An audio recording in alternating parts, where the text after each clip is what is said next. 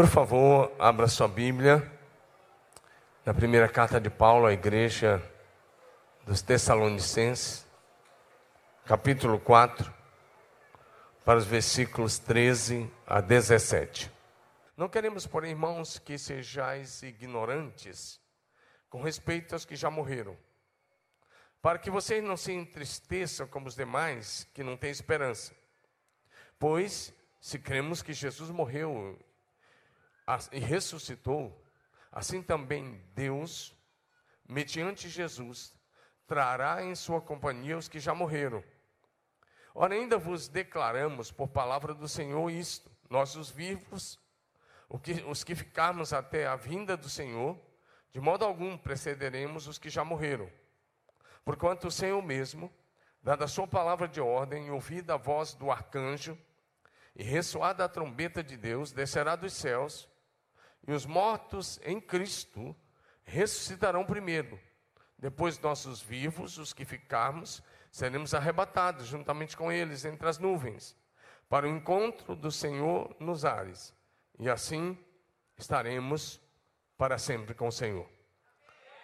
Por favor, curva sua cabeça. Pai, em nome de Jesus, eu peço que envies o Espírito Santo agora. E que, enquanto essa palavra é ministrada, o Espírito Santo nos dê sabedoria e revelação da palavra que vai ser ministrada. O Espírito Santo toma nossas mentes, nossa consciência e fala pela tua palavra, para a glória do Pai e do Filho. Oramos com fé, agradecidos em nome de Jesus. Amém? Eu sei que o cristianismo ocidental, de um modo geral, foi muito influenciado por algumas escolas escatológicas. E, e talvez você recebeu essa influência. E hoje você vai ouvir algo diferente daquilo que você viu nos filmes, nos vídeos, e possivelmente daquilo que você ouviu de alguns pastores pré-milenistas, dispensacionalistas e pré-tribulacionistas. Possivelmente você vai ouvir alguma coisa diferente. Então eu quero encorajar você a olhar para a Bíblia como ela é. É o que nós vamos fazer. E como eu disse, minha expectativa é preparar você para o que virá e ao mesmo tempo falar da nossa maior esperança. Então vamos lá. A segunda vinda de Cristo e o arrebatamento da igreja. Diga isso comigo, vamos lá?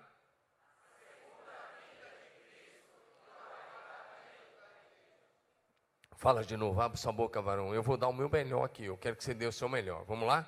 A segunda.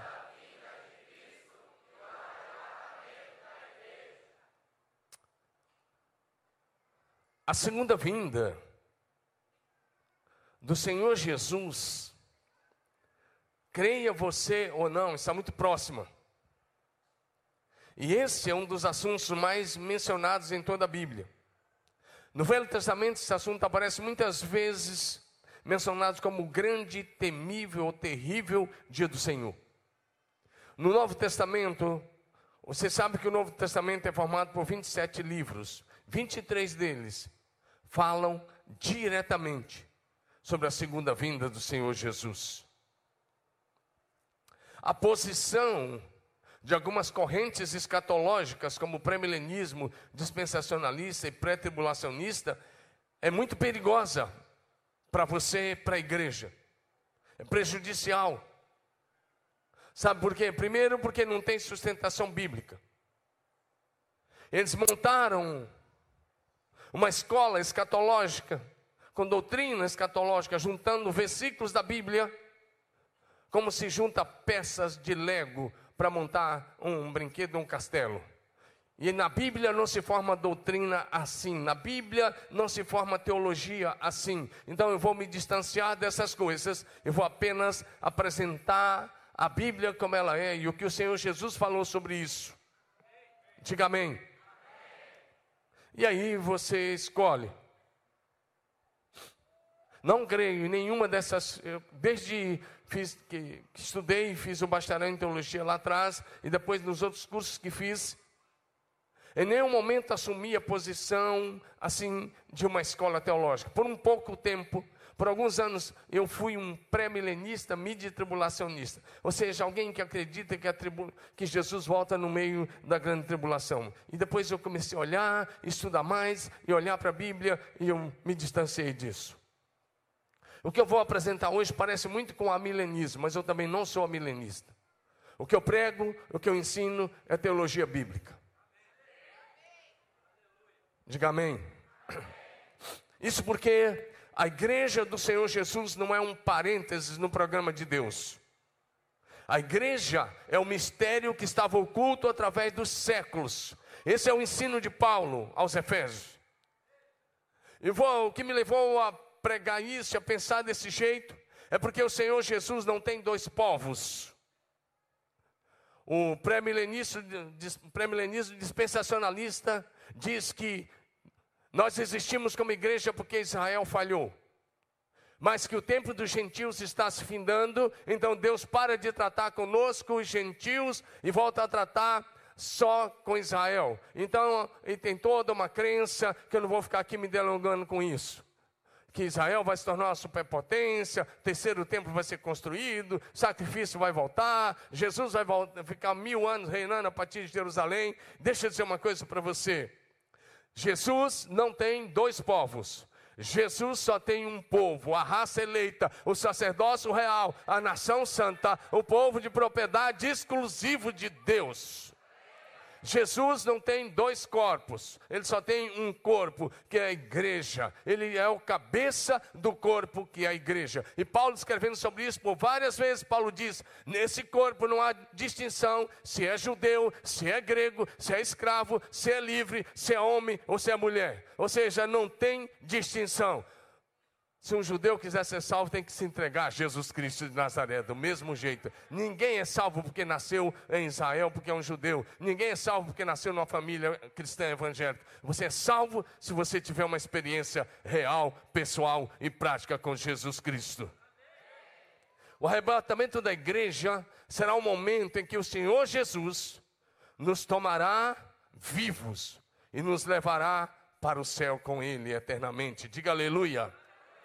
Esse texto de Tessalonicenses que lemos, capítulo 4, de 13 a 17, de 1 Tessalonicenses, mostra que o melhor do povo de Deus ainda está por vir. O futuro da igreja não está envolto em trevas. Ao contrário, ele nos revela para a desculpe, não está envolto em trevas. Ao contrário, ele nos revela que a morte não tem a última palavra, porque Paulo está dizendo: os mortos em Cristo ressuscitarão primeiro.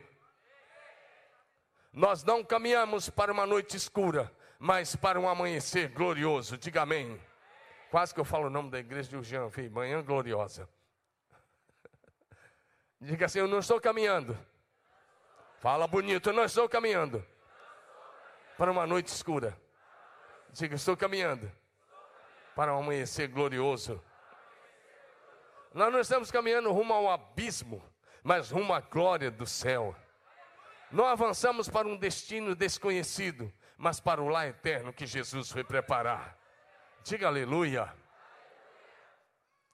Então eu preparei uma mensagem hoje um pouco diferente, em forma de perguntas e respostas. Então eu vou para facilitar, isso foi pensando na didática e pensando na, nos meus líderes de célula, que confesso que não é uma palavra muito fácil para um líder ensinar, mas pensando neles e pensando em você, eu montei um estudo bem simples, como eu disse, olhando para a Bíblia, mas com uma didática de perguntas e respostas. São apenas 12 perguntas e nós vamos responder essas perguntas se Deus quiser. Diga amém.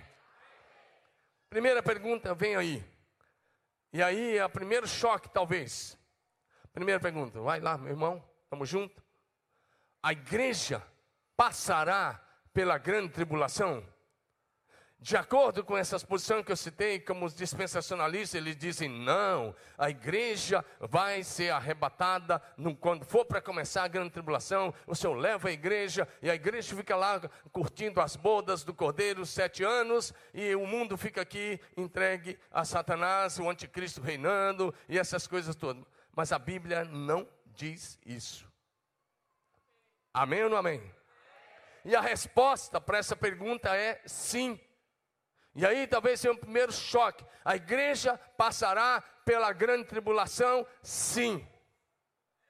Por que, que você clicou o outro? O sim é embaixo desse daí. Essa aí já é a segunda pergunta, filhão, tá? Vamos trabalhar juntos, que não você me prejudica. Aí tem um, em cima desse slide, dá um clique que vai aparecer assim, tá bom? Combinado assim?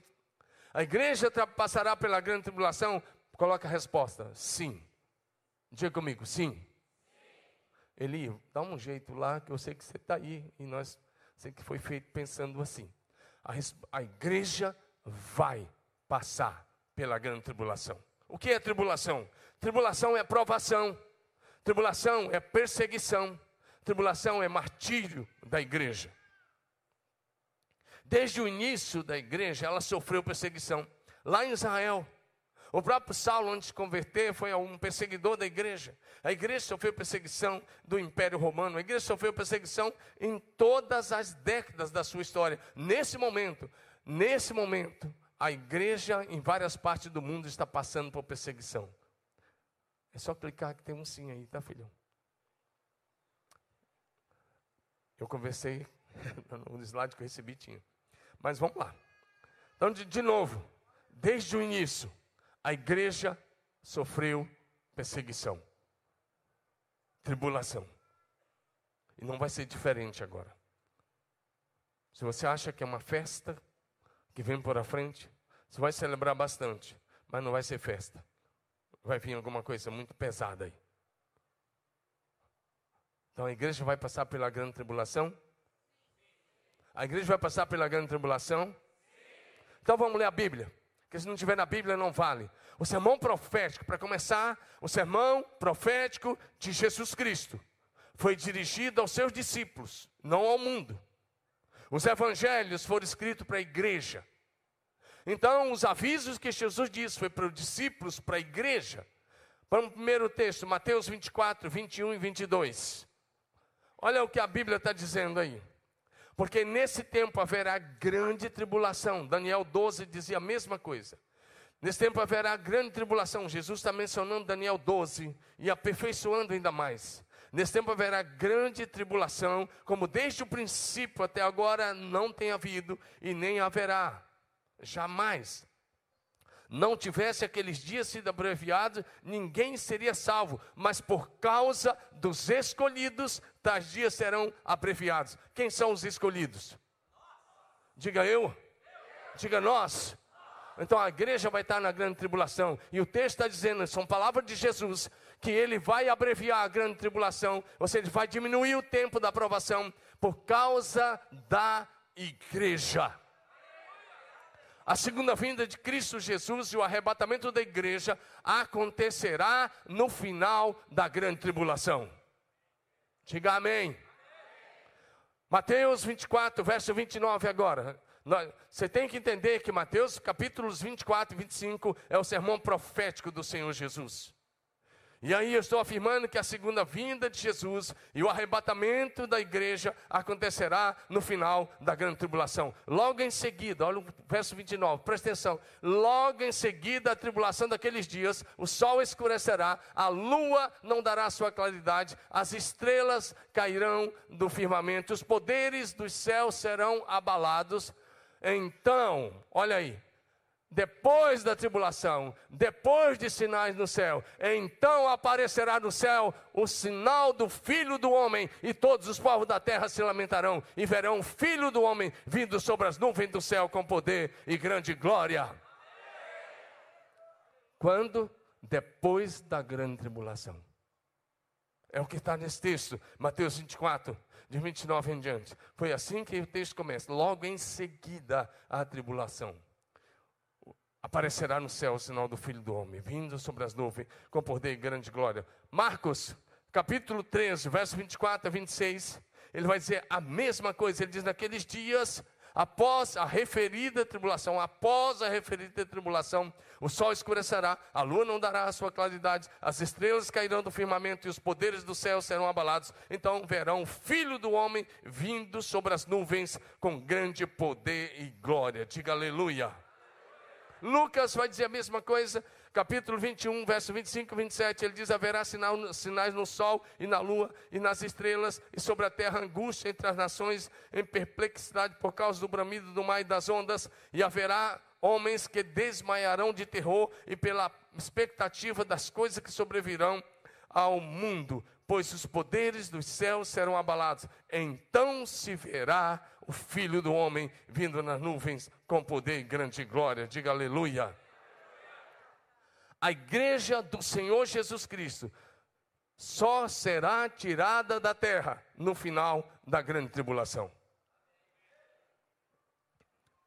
Diga amém. Apocalipse capítulo 7, versículos 9 em diante.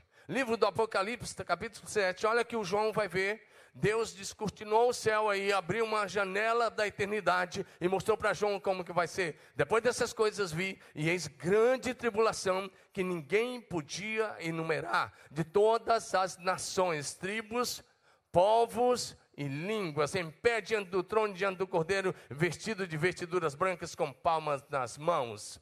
E clamavam em grande voz, dizendo: ao nosso Deus que se assenta no trono e ao Cordeiro pertence a salvação.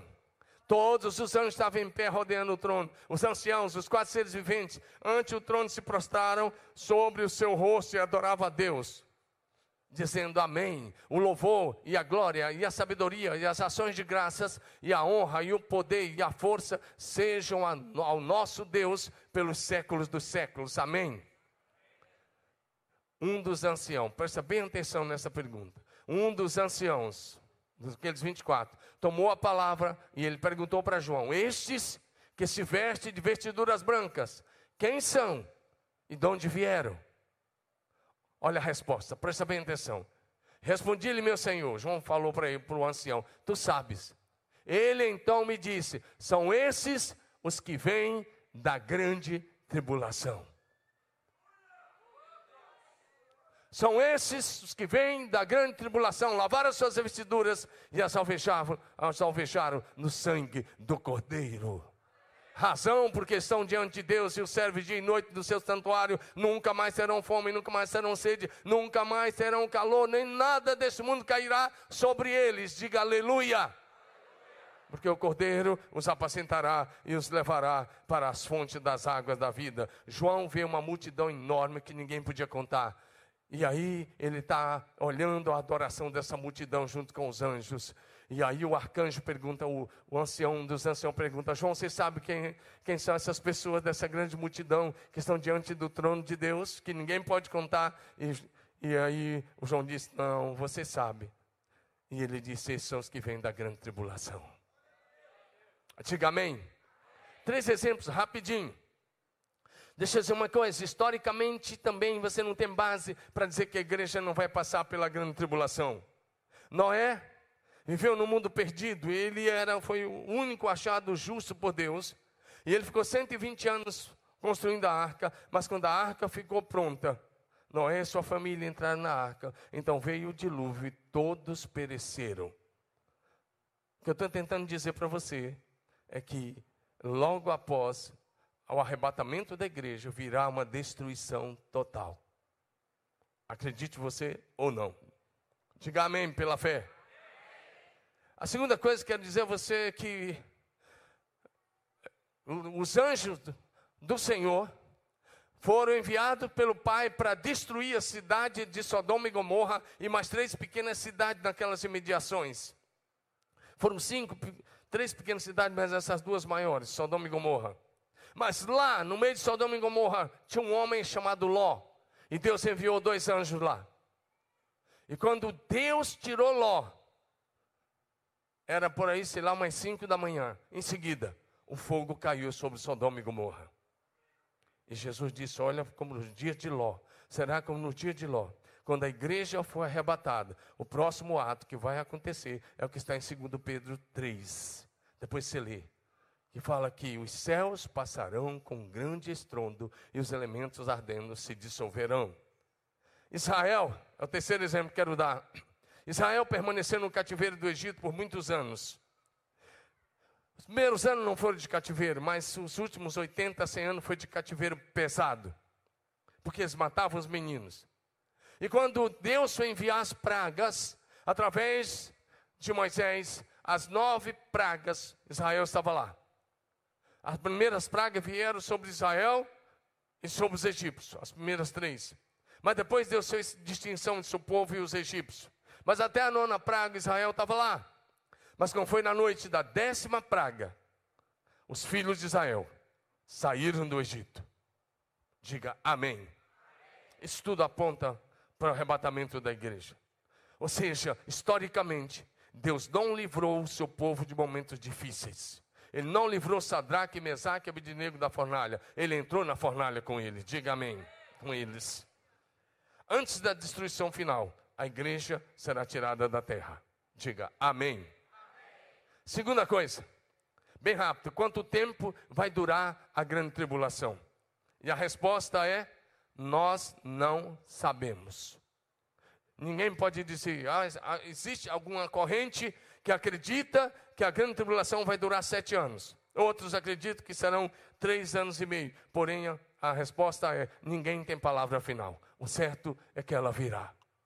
A igreja está muito parecida com o mundo, a igreja está muito gostando desse mundo. A igreja nem pensa mais no céu, mas no período da grande tribulação, a igreja vai clamar pelo céu outra vez. Assim como os filhos de Israel clamaram pelo livramento de Deus no Egito, a igreja vai sentir saudade do céu outra vez. Talvez hoje você cantou essas músicas sobre a vinda de Jesus sem nenhum sentimento de saudade para o céu, mas essa história vai mudar. Terceiro lugar, terceira pergunta.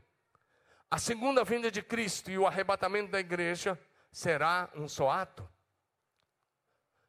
Porque a questão que eu estava falando dos dispensacionalistas é que eles separam isso. Ele diz que Jesus vem a primeira vez, e aí ele fica a certa altura nos ares, arrebata a igreja, como eu disse, a igreja vai para as bodas e fica lá, e o mundo fica aqui entregue ao anticristo e a sua, a, a sua corja. Mas é, e aí, depois de sete anos, ele volta, estabelece o milênio e passa a reinar. E depois do milênio, eles faz o juízo final. Três etapas. Mas na Bíblia, nós não lemos assim. Eu estou aqui para passar a Bíblia. Na Bíblia não é assim. A segunda vinda de Jesus Cristo e o arrebatamento da igreja acontecerá em um único ato e não em duas ou três etapas, como ensinam os dispensacionalistas. O arrebatamento da igreja acontecerá na hora da segunda vinda, no dia e na hora da segunda vinda do Senhor Jesus. Posso ouvir um amém? Mateus capítulo 24, verso 29 a 31, de novo. Vou repetir a leitura. Logo em seguida, lê comigo, logo em seguida, vai igreja? Logo em seguida a tribulação daqueles dias. Pega essa frase, logo em seguida da tribulação, o que vai acontecer? Alguns sinais: o sol escurecerá, a lua não dará sua claridade, as estrelas cairão do firmamento e os poderes do céu serão abalados. Agora, olha o próximo versículo. Logo em seguida da tribulação daqueles dias, aparecerá no céu o sinal do Filho do Homem. Todos os povos da terra se lamentarão e verão o Filho do Homem descendo sobre as nuvens do céu com poder e muita glória. Diga aleluia. Então, após a tribulação, Jesus volta. Ele vai aparecer. Vou dizer algumas coisas sobre a segunda vinda daqui um pouco. Ele volta. E nesse momento que ele volta, primeiro ato, ele ressuscita os mortos. Segundo, ele nós seremos transformados e estaremos para sempre com o Senhor. Diga aleluia. Fica bem mais fácil você olhar para a Bíblia e crer como está escrito. Diga amém. O texto é muito claro. Se você pegar logo em seguida, em seguida da tribulação, acontecerá esses sinais no sol, na lua e nas estrelas. E em seguida, o Filho do Homem, ou seja, Jesus está falando da volta dele. Ele vai vir sobre as nuvens do céu. Verso 31, que foi, ficou para trás. Então ele enviará os seus anjos com grande clangor de trombeta, os quais reunirão, reunirão os seus escolhidos dos quatro ventos, de uma a outra extremidade do céu. Ele enviará os seus anjos, que é isso? O arrebatamento. Ele vai pegar você aonde você estiver, onde houver um salvo, selado com o Espírito Santo, esse será arrebatado. Quarta pergunta a segunda vinda de Jesus Cristo será visível? A resposta é sim. Diga comigo, vamos lá? Vou fazer a pergunta e você vai responder. A segunda vinda de Jesus Cristo será visível? Sim. Talvez você está me ouvindo, você nem crê que Jesus vai voltar. Se você não crê, nem sei que cristão você é. Porque o cristianismo tem começo, meio e fim. Nós existimos porque Jesus prometeu, Deus prometeu que enviar Jesus. Ele enviou Jesus, morreu na cruz do Calvário, subiu ao céu. E a apoteose, a parte final, a melhor parte da nossa história, será o dia da volta do Senhor Jesus. Agora, Jesus volta, quando ele nasceu, foi bem em silêncio lá em Belém da Judéia, Deus só mandou uns anjos cantar lá para os pastores e foi muito humilde. Mas na segunda vinda de Jesus, todos, todos os habitantes da terra verão a vinda de Jesus com poder e grande glória.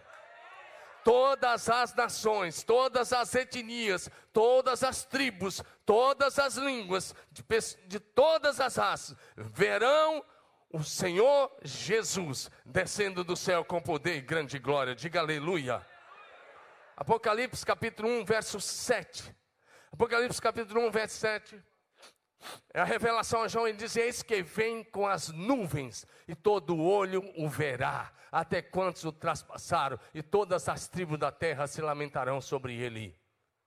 Diga comigo: todos os olhos verão Jesus descer do céu. Jesus falou sobre isso no capítulo 24, verso 27. Ele disse que vai ser como um relâmpago. Não vai ser um negócio em câmara lenta. Ele disse é como um relâmpago.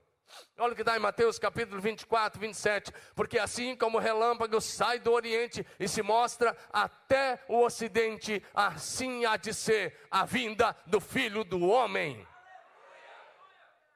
Você não vai ver isso pela TV, não é ao vivo e as, a cores. Em determinado momento você vai ver o céu se abriu. Você vai ver o céu se abrir. E o maior espetáculo do céu e da terra, você vai assistir ao vivo e a cores.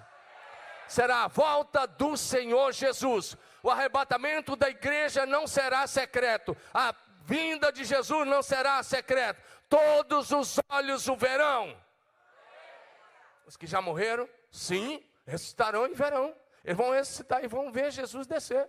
Era o que Paulo estava escrevendo à igreja tessalônica. Os que morreram em Cristo, sim. Ah, meu pai minha mãe, sim. Se você falar, meu, minha, minha mãe está viva, só estou falando, não estou falando no seu lugar. Meu pai e minha mãe vão ver? Vão. O vovô vai ver? Vai. Diga amém.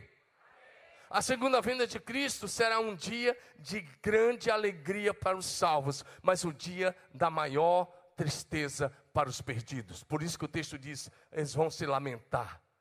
Todos vão se lamentar. Lamentar por quê? Porque não estão dando a mínima para Jesus. Diga amém.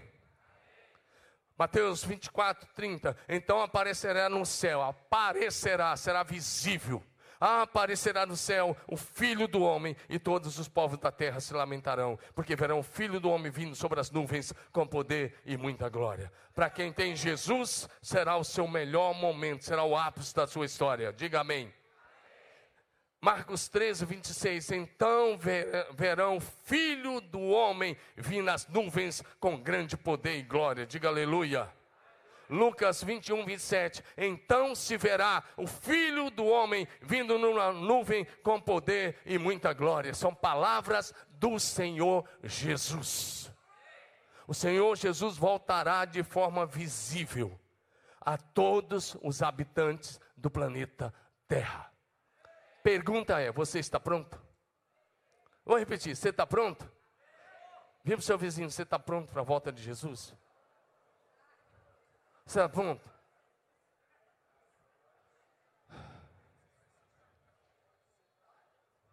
Olha para mim.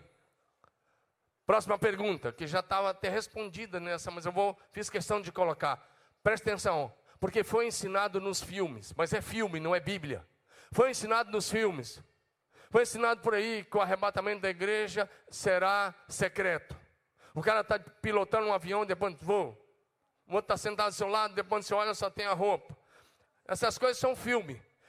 Deixa eu dizer uma coisa. A segunda coisa será visível: é o arrebatamento da igreja do Senhor Jesus Cristo. A, a quinta pergunta é: o arrebatamento da igreja será visível? Diga sim.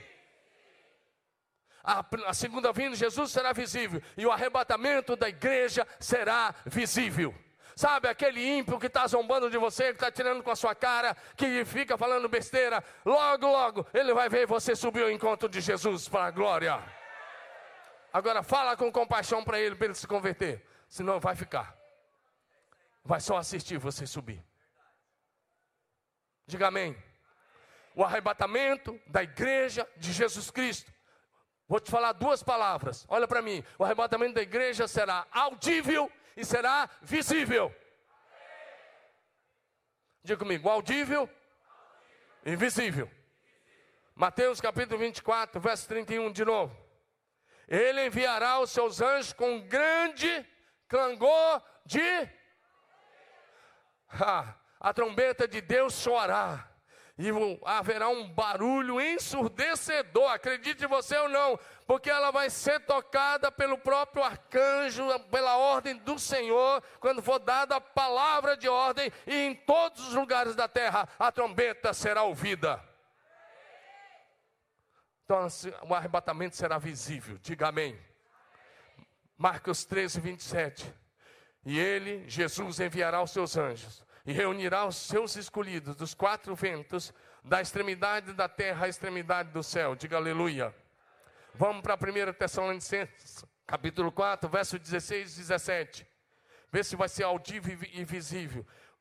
Porquanto o Senhor mesmo, dada a sua palavra de ordem, olha aí, ouvida a voz do arcanjo e ressoada a trombeta de Deus, descerá dos céus e os mortos em Cristo ressuscitarão primeiro. Depois nós, diga, diga eu faço parte. Nós, os vivos, os que ficarmos, seremos arrebatados juntamente com eles, entre as nuvens, para o encontro do Senhor nos ares, e assim estaremos para sempre com o Senhor. Diga aleluia. O arrebatamento da igreja de Jesus não será secreto, como você viu em alguns filmes. Não, não. O arrebatamento da igreja será visível. Diga amém. O arrebatamento do profeta Elias. Depois você estuda primeiro Reis, segundo Reis, desculpe, segundo Reis, capítulo 2, versos de 1 a 12. Você vai ver que o arrebatamento do profeta Elias, primeira coisa que aconteceu, Deus revelou a vários homens que estavam nas escolas de profeta. Ele chega lá em, em Betel e os discípulos dos profetas saem correndo encontro de, de Eliseu e falam: Eliseu, você está sabendo que é hoje o arrebatamento de Elias? E Eliseu disse: Sei, eu também recebi a revelação. Ele chega em Jericó e os discípulos dos profetas vão ao encontro de Eliseu e fala: Eliseu, você está sabendo que é hoje o arrebatamento de Elias? E ele fala: Tô. Mas lá do seminário de Jericó, 50 discípulos dos profetas, 50 futuros profetas acompanharam Elias e Eliseu até o Jordão. E esses 50 mais Eliseu, 51, assistiram ao vivo e a cores Elias ser arrebatado ao céu. Diga aleluia. E Elias é o símbolo da igreja que será arrebatada. Enoque e Elias, da igreja que não passará pela morte. Diga amém. Segundo exemplo que eu quero te dar de que o arrebatamento vai ser visível também, além dos textos que já li é, Atos dos Apóstolos, capítulo 1, de 9 a 11. Eu quero dizer que Jesus subiu ao céu de forma visível. 120 discípulos assistiram Jesus subir. Dita essas palavras, foi Jesus elevado às alturas à vista deles, e uma nuvem o encobriu dos seus olhos. E estando eles com os olhos fitos no céu, enquanto Jesus subia, dois varões vestidos de branco se puseram ao lado dele, ou seja, dois anjos. E olha o que eles disseram. E lhe disseram: Varões galileus, porque estáis olhando para as alturas, esse Jesus que dentre vós foi assunto ao céu, virá como vocês o viram subir. Diga a vinda de Jesus. Diga bonita, a segunda vinda de Jesus. E o arrebatamento da igreja será um ato só, de forma visível. Diga visível. É assim: Jesus desce e a igreja sobe. Jesus desce de forma visível e a igreja sobe de forma visível ao encontro dele. Diga aleluia. Estou falando da razão da sua esperança. A segunda vinda de Jesus Cristo e o arrebatamento, o arrebatamento da igreja será o maior espetáculo do céu e da terra se eu fosse você, tinha dado um salto dessa cadeira. Estou te falando, o melhor que pode acontecer, você está aí. Amém. Está com medo? Porque você não está preparado, não é isso? E hoje eu estou mexendo em alguns pontos que você sabe que vai acontecer. Eu só estou aqui lendo as palavras proféticas do Senhor Jesus. E você sabe que você precisa levar a vida cristã a sério. Que você precisa tirar o coração das coisas e colocar o coração em Deus que você precisa parar de amar as coisas desse mundo e amar realmente o Senhor. Sabe por quê? Você não vai ouvir esse tipo de mensagem por aí. Os pregadores vão falar mesmo de prosperidade, das coisas legais. Mas dificilmente você vai ouvir isso que você está ouvindo nessa manhã. Eu estou te pregando como as coisas serão e como irá acontecer. Sem rodeios, a palavra de Deus simples e pura. Diga amém. Sexto lugar, eu preciso correr porque eu quero passar as perguntas. Os mortos em Cristo ressuscitarão para o arrebatamento? Já está respondido. Diga sim. É um grande sim. Os mortos em Cristo ressuscitarão primeiro para o arrebatamento. Nós já lemos isso, 1 Tessalonicenses 4,16. Porque o Senhor mesmo, dada a sua palavra de ordem, ouvida a voz do arcanjo e ressoada a trombeta de Deus, descerá dos céus, e os mortos em Cristo ressuscitarão primeiro. Diga aleluia. Muitos, Daniel capítulo 12, verso 2: Muitos que dormem, que já morreram, que estão no pó da terra, ressuscitarão para a vida eterna, e outros para a vergonha e horror eterno. Jesus falando sobre isso, João capítulo 5, versos 28 e 29. Olha o que Jesus falou, Evangelho de João, capítulo 5, 28 e 29. Ele diz: Não vos maravilheis disso, porque vem a hora em que todos os que se acham nos túmulos ouvirão a sua voz. Todos se acham no túmulo ouvirão a sua voz e sairão. Os que tiverem feito bem para a ressurreição da vida, e os que tiverem praticado mal para a ressurreição do juízo. Diga amém. Aí você vai falar, pastor, a, a próxima pergunta vai ser legal. Eu vou te responder uma coisa. Então, deixa eu falar uma coisa. Você verá os que morreram em Cristo, recebendo um corpo glorioso e subindo ao encontro de Jesus. Diga aleluia. Sétima pergunta: Como será o corpo ressurreto? Eu quis colocar a pergunta que eu sei que surge, e aí as perguntas já estão prontas para a célula. Como será o corpo ressurreto? Resposta: olha para frente. Não se disperse, não, irmão. Não tem nada melhor que você ouvir isso hoje de manhã. Essa é a melhor palavra que você podia ouvir nesse ano. E a palavra mais séria, porque diz respeito ao seu futuro. Se você continuar brincando com Deus, você vai lá para o outro lado. E não tem saída. Você vai ver hoje que não tem saída. Como será o corpo ressurreto? Diga comigo, vamos lá? Incorruptível, imortal, glorioso, eterno e incorruptível, imortal, glorioso, eterno. Ah, pastor, mas eu, eu perdi um braço, eu uma maneta, eu tinha cortado uma, amputei uma perna, e, e o meu corpo ali não tem força mais para nada, não dá nem para subir no carro, é difícil. Você vai ressuscitar completo, incorruptível, imortal, glorioso, eterno. Olha para o seu corpo e fala assim: você está com os dias contados. Fala! Fala, rapaz! Olha para o seu corpo meu, fala, você está com o dia contado. Você vai ser transformado, vai ser substituído. Essa gordurinha indesejada vai sair. esse, essas rugas vão desaparecer, os cabelos brancos vão desaparecer, você nem vai precisar pintar. E a mulherada não vai precisar fazer plástica. Seu corpo, você vai ressuscitar com um corpo glorioso, incorruptível. Está na Bíblia, pastor? Tá. 1 Coríntios 15, 32 a, 30, a 52 a 54. Olha o que Paulo escreve: num momento, num abrir e fechar de olhos. E ele volta a repetir: ao ressoar da última trombeta, a trombeta soará, os mortos ressuscitarão incorruptíveis, e nós seremos transformados porque é necessário que esse corpo corruptível se revista da incorruptibilidade e que o corpo mortal se revista da imortalidade. E quando esse corpo corruptível se revestir da incorruptibilidade e o que é mortal se revestir da imortalidade, então cumprirá a palavra que está escrita: tragada foi a morte pela vitória.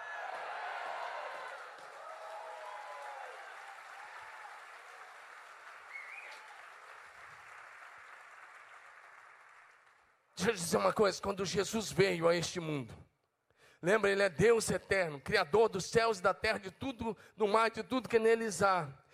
Ele era um Espírito eterno, sempre existiu e sempre existirá, se movendo de eternidade a eternidade. Mas quando Ele precisou vir aqui para nos buscar, quando Ele se fez carne, presta atenção nisso: o Deus, Deus se fez homem, o eterno se vestiu do temporário.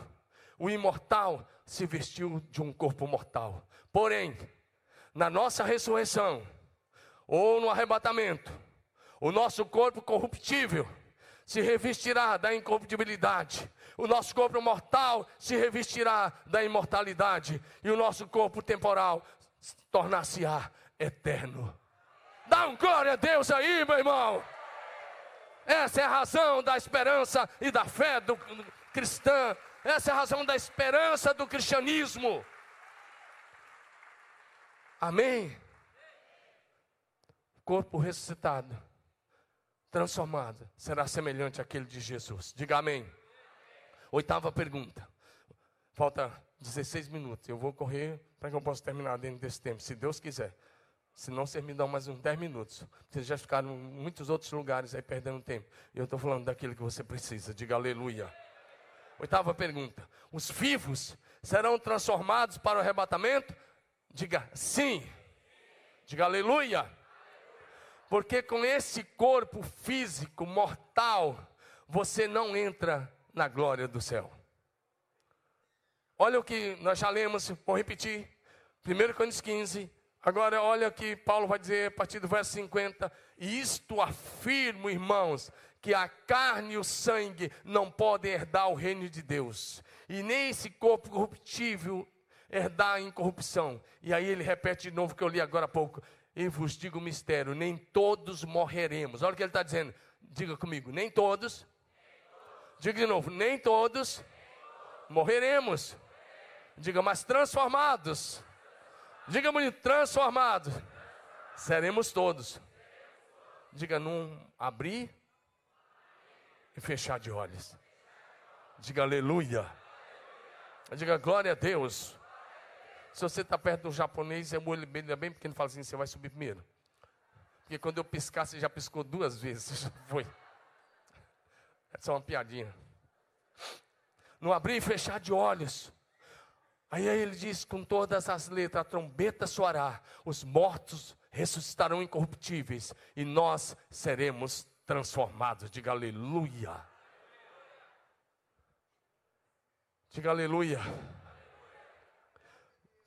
Capítulo 4 de 1 Tessalonicenses, verso 16, mais uma vez. Depois nós, os vivos, os que ficarmos, seremos arrebatados juntamente com eles entre as nuvens para o encontro do Senhor nos ares, e assim estaremos para sempre com o Senhor. Diga aleluia. Olha para mim, a geração do arrebatamento será a geração mais privilegiada da história da humanidade, porque será a única geração que não passará pela morte, que não terá um funeral. Diga aleluia. Você crê nisso? Diga, eu faço parte da geração que não terá um funeral. Se você não levantou sua mão, você está levantando por quê? Está achando que você vai morrer mesmo? Vou te dar uma segunda chance. Levanta sua mão e diga assim, eu faço parte da geração. Estou com a minha mão levantada também. Que não terá um funeral. Porque não passarei pela morte. Diga aleluia. Diga glória a Deus.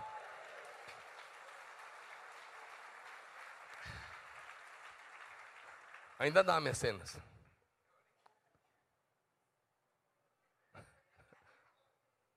Você levantou a mão? Ainda dá tempo. Brincadeira aqui, depois a, a produção corta essas coisas aí. Nove. Pergunta de número nove. Como será o corpo transformado no arrebatamento? Lê comigo, igreja linda. Vamos lá? Como será o corpo transformado no arrebatamento? Faz a pergunta. Lê comigo de novo. Incorruptível, imortal, glorioso, jovem, eterno. Aleluia! Incorruptível. Por que, que é corruptível? Se você acha que não é corruptível, é porque. Então por que, que você adoece? Se não é corruptível, por que, que você se olha no espelho e está faltando alguns cabelos? Se não é corruptível, por que, que você acha, adoece e às vezes morre? É corruptível, por isso que morre. Mas ele diz: esse corpo corruptível vai se revertir da incorruptibilidade. O mortal vai se revertir da imortalidade. Agora dá um sorriso e fala assim: vai ser jovem. Por toda a eternidade. Diga aleluia. Diga glória a Deus. Minha sogra está rindo aqui porque ela quer voltar a ser jovem. É só no arrebatamento agora, sogra. Só no dia do arrebatamento, mas tem que estar tá pronta. Ela está ali, ó. Diga amém. Mais uma vez o texto, 1 Coríntios 15, de 51 a 53. Esse corpo corruptível, ele será transformado num momento, num abrir e fechar de olhos ao som da última trombeta. E o verso 53: é necessário que o corpo corruptível se revista da incorruptibilidade e o mortal se revista da imortalidade. Diga aleluia. Pergunta 10. Essa pergunta é fantástica. Quem subirá no arrebatamento?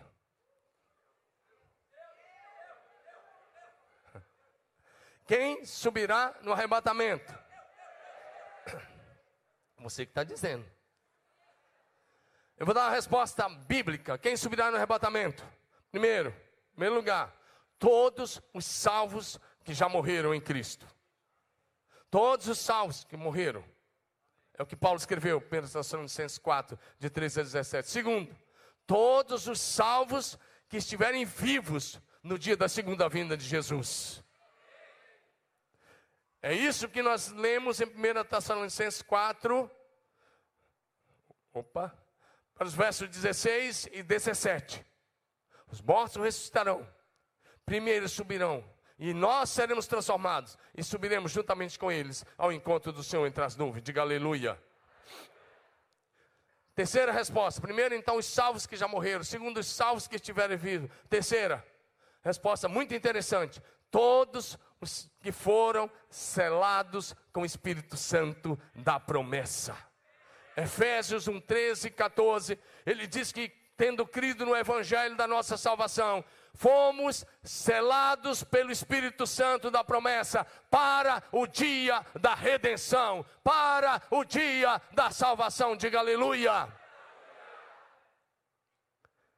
Quarta resposta: quem subirá no arrebatamento? Todos que têm o seu nome escrito no livro da vida. Todos os salvos que já morreram, todos os salvos que estiverem vivos, Todos que foram selados com o Espírito Santo, onde houver um selado com o Espírito Santo, ele vai subir. Você tem que garantir se você é a habitação do Espírito Santo. Porque não vai ficar nenhuma unha de quem for selado com o Espírito Santo. Diga um amém. Moisés falou para Faraó: não vai ficar nenhuma unha aqui no Egito. Todo mundo tirar toda. Isso é um símbolo do arrebatamento da igreja. Nenhuma unha ficará. Ah, mas eu não estou pronto. Então, se você não está pronto, você vai ficar para trás e acabou. Apocalipse 20, 15. Se alguém não foi achado escrito no livro da vida, lançado no lago de fogo, que é a segunda morte. Décima primeira pergunta. Agora vem uma resposta, uma pergunta fantástica para uma resposta bíblica. Depois do arrebatamento, haverá possibilidade de alguém converter-se a Cristo? Depois do arrebatamento da igreja, haverá possibilidade de alguém se converter-se a Cristo? E a resposta é não. Não. Vou ler com você rapidamente. Eu sei que você foi ensinado aí nos filmes do Tim LaHaye.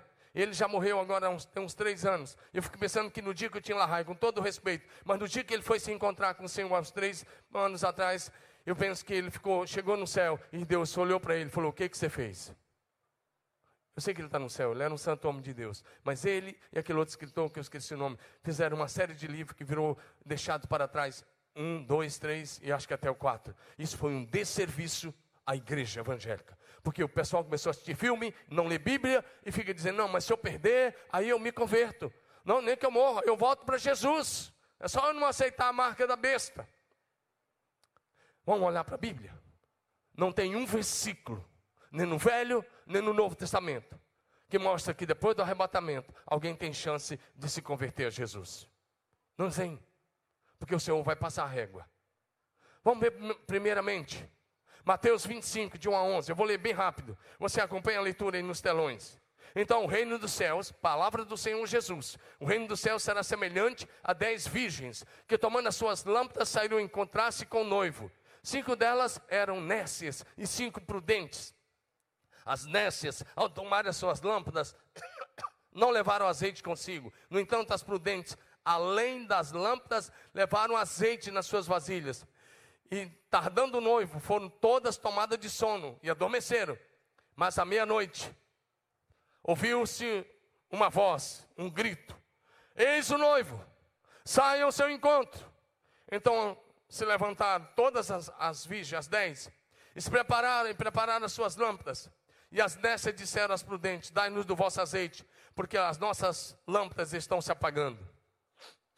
Mas as prudentes responderam: Não, para que não nos falte a, a nós e a vocês também. Vão aos que vendem e comprem. Saindo elas, olha, presta atenção nisso. Saindo elas para comprar, chegou o noivo. E as que estavam apercebidas, prontas, entraram com ele para as bodas e fechou-se a porta. Diga, fechou-se a porta. Mais tarde, mais tarde, depois do arrebatamento, chegaram as virgens nécias, clamando: Senhor, Senhor, abre-nos a porta. Mas ele respondeu: Em verdade, em verdade vos digo, não vos conheço. E aí Jesus diz: Por isso, é, vigiai, pois, porque não sabeis o dia e nem a hora. Jesus contou uma parábola para dizer que no, depois do arrebatamento não tem mais chance. Ele fala de dez virgens que estavam esperando o noivo. E aí, na própria umas levaram azeite de reserva. Azeite é o que? Unção do Espírito Santo. Mantiveram a unção sobre si, o fogo do Espírito, a presença do Espírito em si. Mas o texto vai dizer o quê? Que as dez dormiram, até uma certa sonolência espiritual. Quem são as dez? Essas cinco são prudentes, são gente nascida de novo, crente, comprometido, salvo, liberto, discípulos de Jesus. E quem são as outras cinco? Cristãos que sabem que Jesus vai voltar, mas que não estão dando a mínima para a volta de Jesus. Que sabem da volta, as dez sabiam, as dez estavam esperando o noivo, as dez estavam com lâmpada.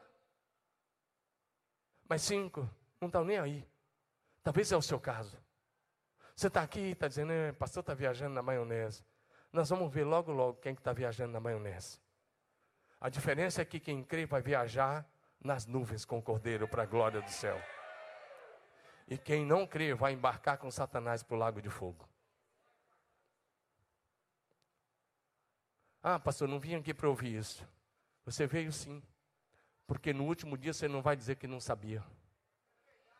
Você não vai poder dizer que não foi avisado.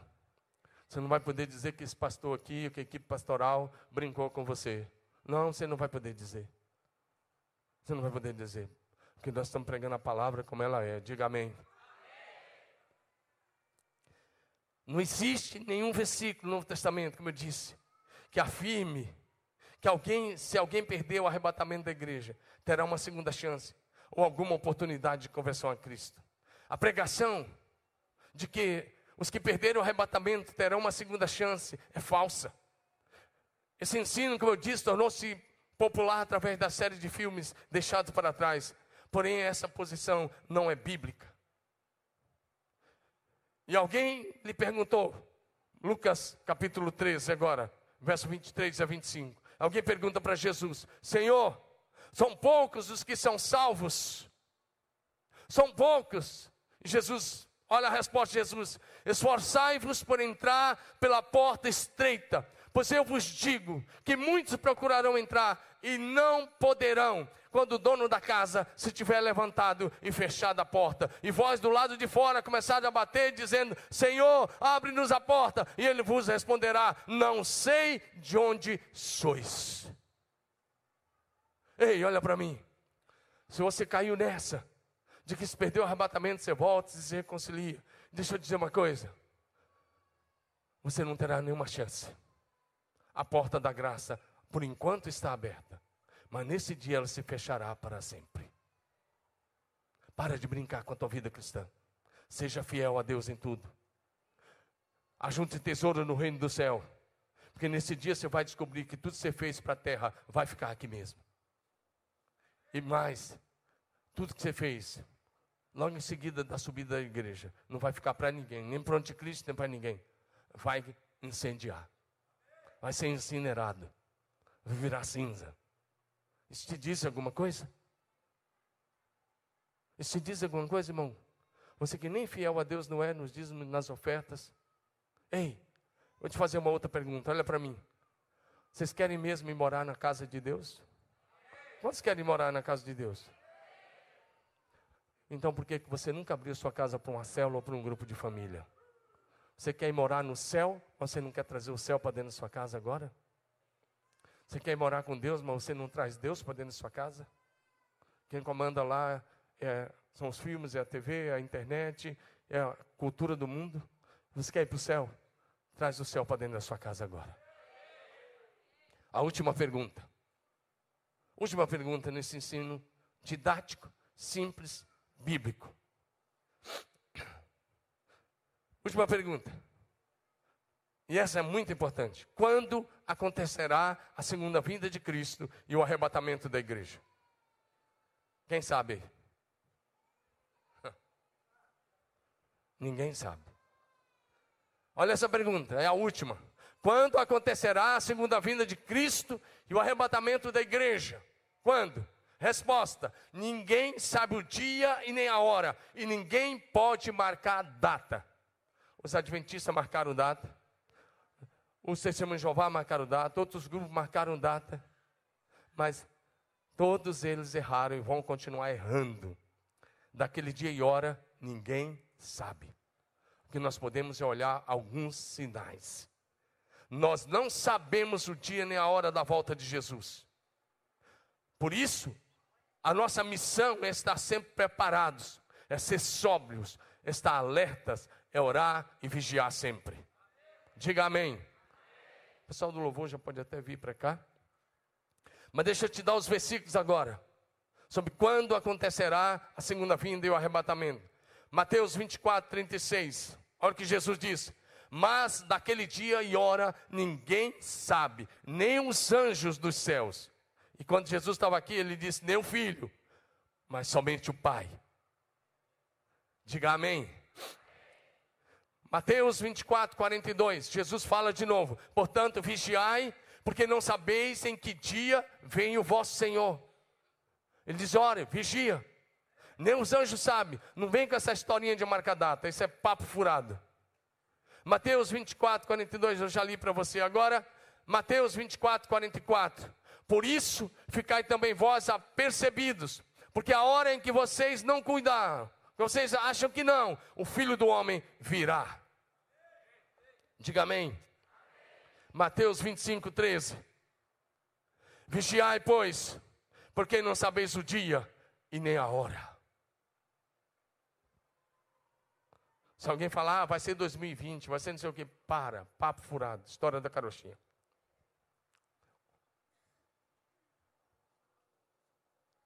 Agora deixa eu te dar três sinais. Três sinais.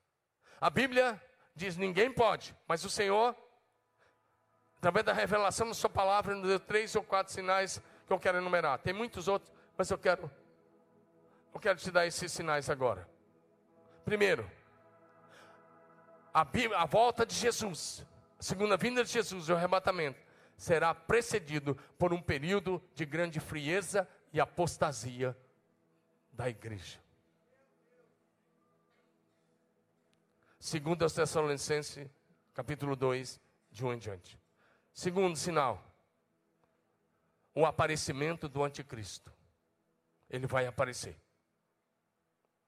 Não tenha dúvida. Deixa eu ler esse texto. Segunda carta de Paulo à igreja de Tessalônica, capítulo 2, de um em diante.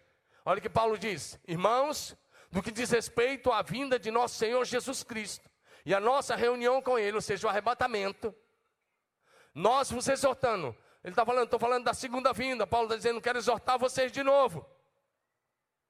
Quanto à segunda vinda de Jesus e a nossa reunião com Ele, nós, nós exortamos que vocês não saiam, não se demovam, não demovai da vossa mente com facilidade, nem vos perturbeis, que é por espírito, que é por palavra. Alguém está dizendo que está tendo uma visão ou coisa dessa forma. Não, nem por epístola, como se procedesse de nós, supondo que tenha chegado o dia do Senhor. Que ele está dizendo, não chegou ainda.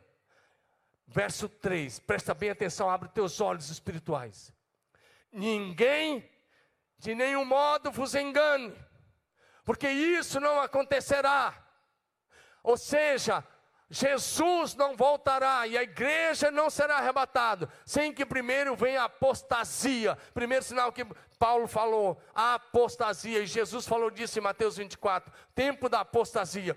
Ele chegou a dizer que por aumentar a iniquidade, o amor de quase todos esfriará. E talvez esteja assim com você, tempo de apostasia. E a segunda coisa que ele falou, aparecimento do anticristo, está no verso 3.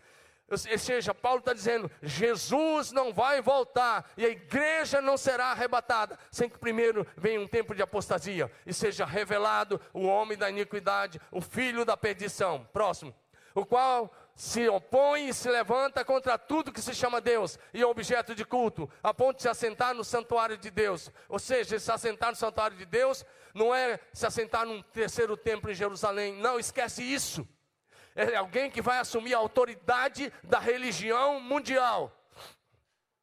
Existe uma organização chamada CMI, Conselho Mundial de Igrejas, e o anticristo vai se assentar com autoridade sobre a CMI, Conselho Mundial de Igrejas. A igreja, a apostasia já começou. Hoje no Brasil é comum você olhar alguns cultos, algumas igrejas com músicas seculares no meio do culto. Alguns cantores aí, como Ivete Sangalo, Zezé de Camargo e Luciano, Titãs e outros, são músicas hoje cantadas, acredite se quiser, no meio de cultos de igrejas evangélicas. Mas tem outros cantores, tem outros fazendo sucesso aí. Tem igrejas assim em vários lugares do Brasil. E tem igrejas apóstolas, que seus pastores são mercenários, mercenários da fé, apenas comerciantes da fé, apenas interessados em tomar o dinheiro do povo. A apostasia já começou. Esse primeiro sinal já está aí. Mas ainda não entramos nem no princípio das dores, de que falou Jesus em Mateus 24. Continua a leitura. O anticristo se opõe e vai se assentar na, com autoridade, vai assumir a autoridade da igreja apóstata. Vamos para frente, próximo versículo. Não vos recordeis, Paulo está dizendo, ó, lembra de como eu orientei vocês quando estava com vocês, quando eu costumava falar sobre essas coisas. Verso 6. E agora sabeis o que o detém, para que ele seja revelado somente em ocasião oportuna. Ele está dizendo, no momento certo, ele vai se revelar. Eu não vou gastar tempo, porque alguns vão dizendo, não, quem está detendo ele é o Espírito Santo. Quem está detendo, e deixa eu dizer uma coisa: quem está detendo ele ainda é o avanço missionário da igreja, claro, no poder do Espírito Santo. Com efeito, Olha o que ele disse: o mistério da iniquidade já opera, e aguarda somente que seja afastado que aquele, aquele que agora o detém. Próximo. Então será de fato revelado o iníquo, o anticristo, a quem o Senhor Jesus matará com o sopro da sua boca e o destruirá pela manifestação da sua vinda. Diga amém. No dia que Jesus voltar, ah, ele vai arrebatar a igreja. Os mortos vão ressuscitar e vão subir. A igreja será arrebatada. Mas em seguida, o anticristo será destruído. Diga aleluia. Diga aleluia. Deixa eu passar para frente por causa do tempo. Após a segunda, desculpe, após a grande tribulação. Então Jesus vai voltar. No período de apostasia, quando o anticristo estiver aí. E a terceira coisa, ele vai voltar após a grande tribulação. Mais uma vez, Mateus 24, 29 e 30. Em seguida da grande tribulação. E o texto vai dizer: aparecerá no céu o sinal do Filho do Homem. Diga amém. amém. Para a gente concluir. Segundo Pedro, capítulo 3, versos 11 a 14. Pedro está falando do grande dia do Senhor. E ele fez algumas perguntas. Mais ou menos assim. Sabendo que tudo isso vai acontecer, Pedro pergunta: que pessoas não devemos ser? Como devemos viver? Qual deve ser o nosso estilo de vida? Nós vamos continuar vivendo como igreja para esse mundo ou nós vamos viver para a eternidade? 1 Pedro 3, de 11 a 14. Ele falou de, o tempo todo, esse capítulo todo está falando do dia da volta de Jesus. E ele disse: Visto que todas essas coisas são de ser assim desfeitas, devem ser tais como os que vivem em santo procedimento e piedade.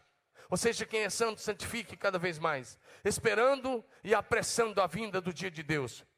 E ele diz, é a segunda vez que ele vai repetir isso aí, por causa do qual os céus incendiados serão desfeitos e os elementos abrasados se derreterão.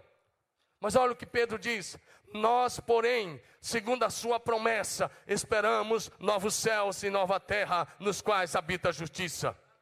Ele diz: por essa razão, irmãos, amados, esperando essas coisas, empenhai-vos por seres achados por Ele em paz, sem mácula e irrepreensíveis. Eu quero concluir dizendo a você: a segunda vinda de Jesus Cristo está próxima. A segunda vinda de Jesus Cristo, o arrebatamento da igreja, será o maior espetáculo dos céus e da terra. Olho nenhum viu, ouvido nenhum ouviu, mente nenhuma imaginou o que vai ser aquele dia. A questão é: você está pronto? Será o dia mais glorioso para a igreja e o dia mais triste para aqueles que não se converteram a Jesus. Vamos ficar em pé. Nós vamos cantar uma canção. Eu preguei essa palavra para te exortar, para me exortar e te exortar, para te preparar para o que vai acontecer. E você pode pegar esse esboço na íntegra e olhar os textos. Peguei para te exortar, mas para te encorajar também a olhar para frente, porque não caminhamos para uma noite escura mas para o dia mais glorioso da história da humanidade. Se você quer estar pronto, não importa o tempo que você tem de igreja. Enquanto cantamos, vem aqui à frente, dizendo Maranata, ora vem Senhor Jesus.